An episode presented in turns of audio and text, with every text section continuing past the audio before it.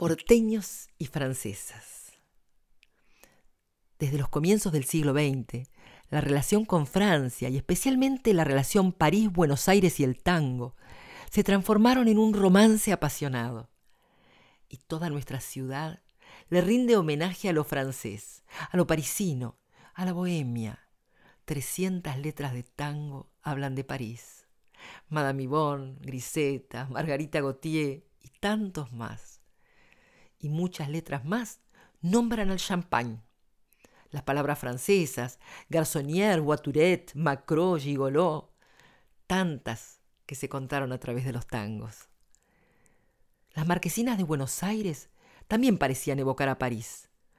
Los cabarets Armenonville, Moulin Rouge, Royal Pigalle, l'Élysée, Maxime, el Palais de Glace, el Tabarís, Julien, Pigalle, Montmartre, Petit Parisien, Folie Bergère, Trianon, Sanssouci, Bataclan y los cafés.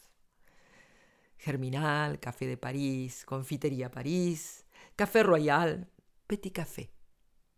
En 1906, la fragata Sarmiento llevó sus primeras partituras a Europa vía Marsella. Eran mil partituras de la morocha y mil del choclo y esa relación se estrechó con el fin de la Primera Guerra Mundial. Lucharon 53 voluntarios argentinos en la Legión extranjera francesa. El día del armisticio, el diario La Nación saca la letra de la marsellesa en francés y en fonética para que la gente la aprenda. Cuenta Cadícamo que la noche de ese día, el 11 de noviembre de 1918, en el Café Julien de Esmeralda y Lavalle, en el que trabajaba un nutrido grupo de chicas francesas, se juntaron barras de porteños jóvenes a brindar, bailar y cantar la marsellesa. De allí salieron por las calles del centro en una fiesta enloquecida de pasiones y patriotismo que duró tres días seguidos. Dice Cadícamo, Hombres y mujeres, extranjeros y criollos, borrachos y frescos, entonaban la marsellesa y brindaban con champán. Formamos con las francesas un bullicioso frente y entre besos y abrazos salíamos a recorrer la valle.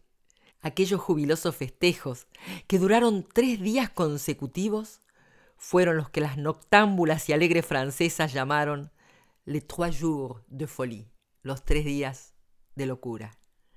Allí comienzan los años locos, años de la obsesión por el placer, en el que las francesas venían a Buenos Aires y los argentinos se iban a París.